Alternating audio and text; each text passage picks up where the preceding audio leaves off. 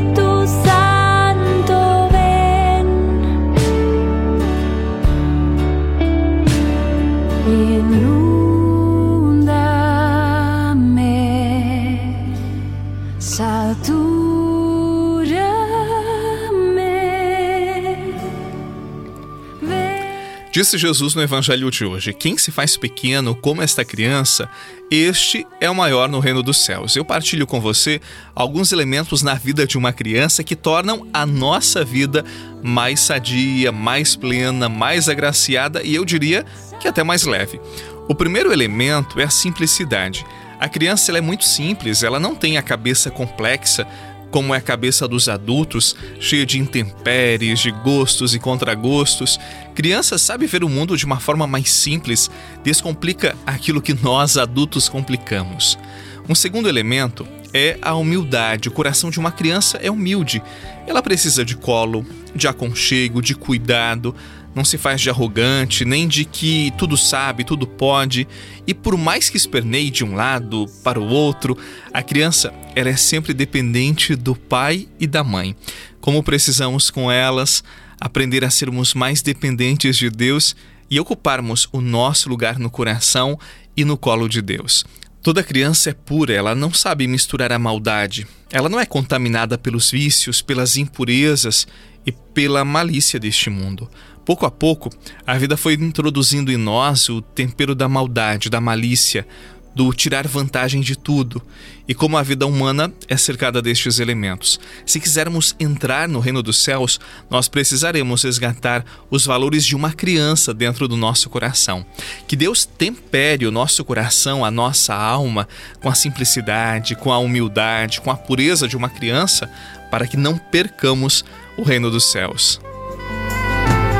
Alô, meu Deus, fazia tanto tempo que eu não mais te procurava. Alô, meu Deus, senti saudades tuas e acabei voltando aqui. Andei por mil caminhos e como as andorinhas, eu vim fazer meu ninho em tua casa repouso embora eu me afastasse e andasse desligado, meu coração cansado resolveu voltar. Eu não me acostumei nas terras onde andei. Eu não me acostumei nas terras onde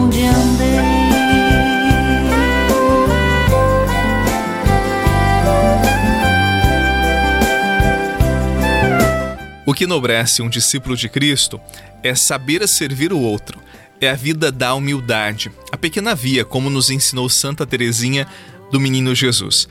A pequena via, na verdade, é o caminho da alma que se contenta com as coisas pequenas, não está em busca das grandezas humanas. O caminho da pequena via é se fazer criança. A criança que se conforma com a beleza da existência, que não se deixa levar pelo orgulho, pelas vaidades da vida, que aprendamos esta via, a simplicidade. A vida seguramente ficará mais leve, mais tranquila e de certeza viveremos melhor. Desça sobre você a benção do Deus que é Pai, Filho e Espírito Santo. Amém. Um excelente dia e até amanhã, se Deus quiser. Alô, meu Deus, fazia tanto tempo que eu não mais te procurava. Alô, meu Deus, senti saudades tuas e acabei voltando aqui. Gastei a minha herança comprando só matéria você rezou com o Padre Eduardo Rocha, pároco da Catedral de Tubarão.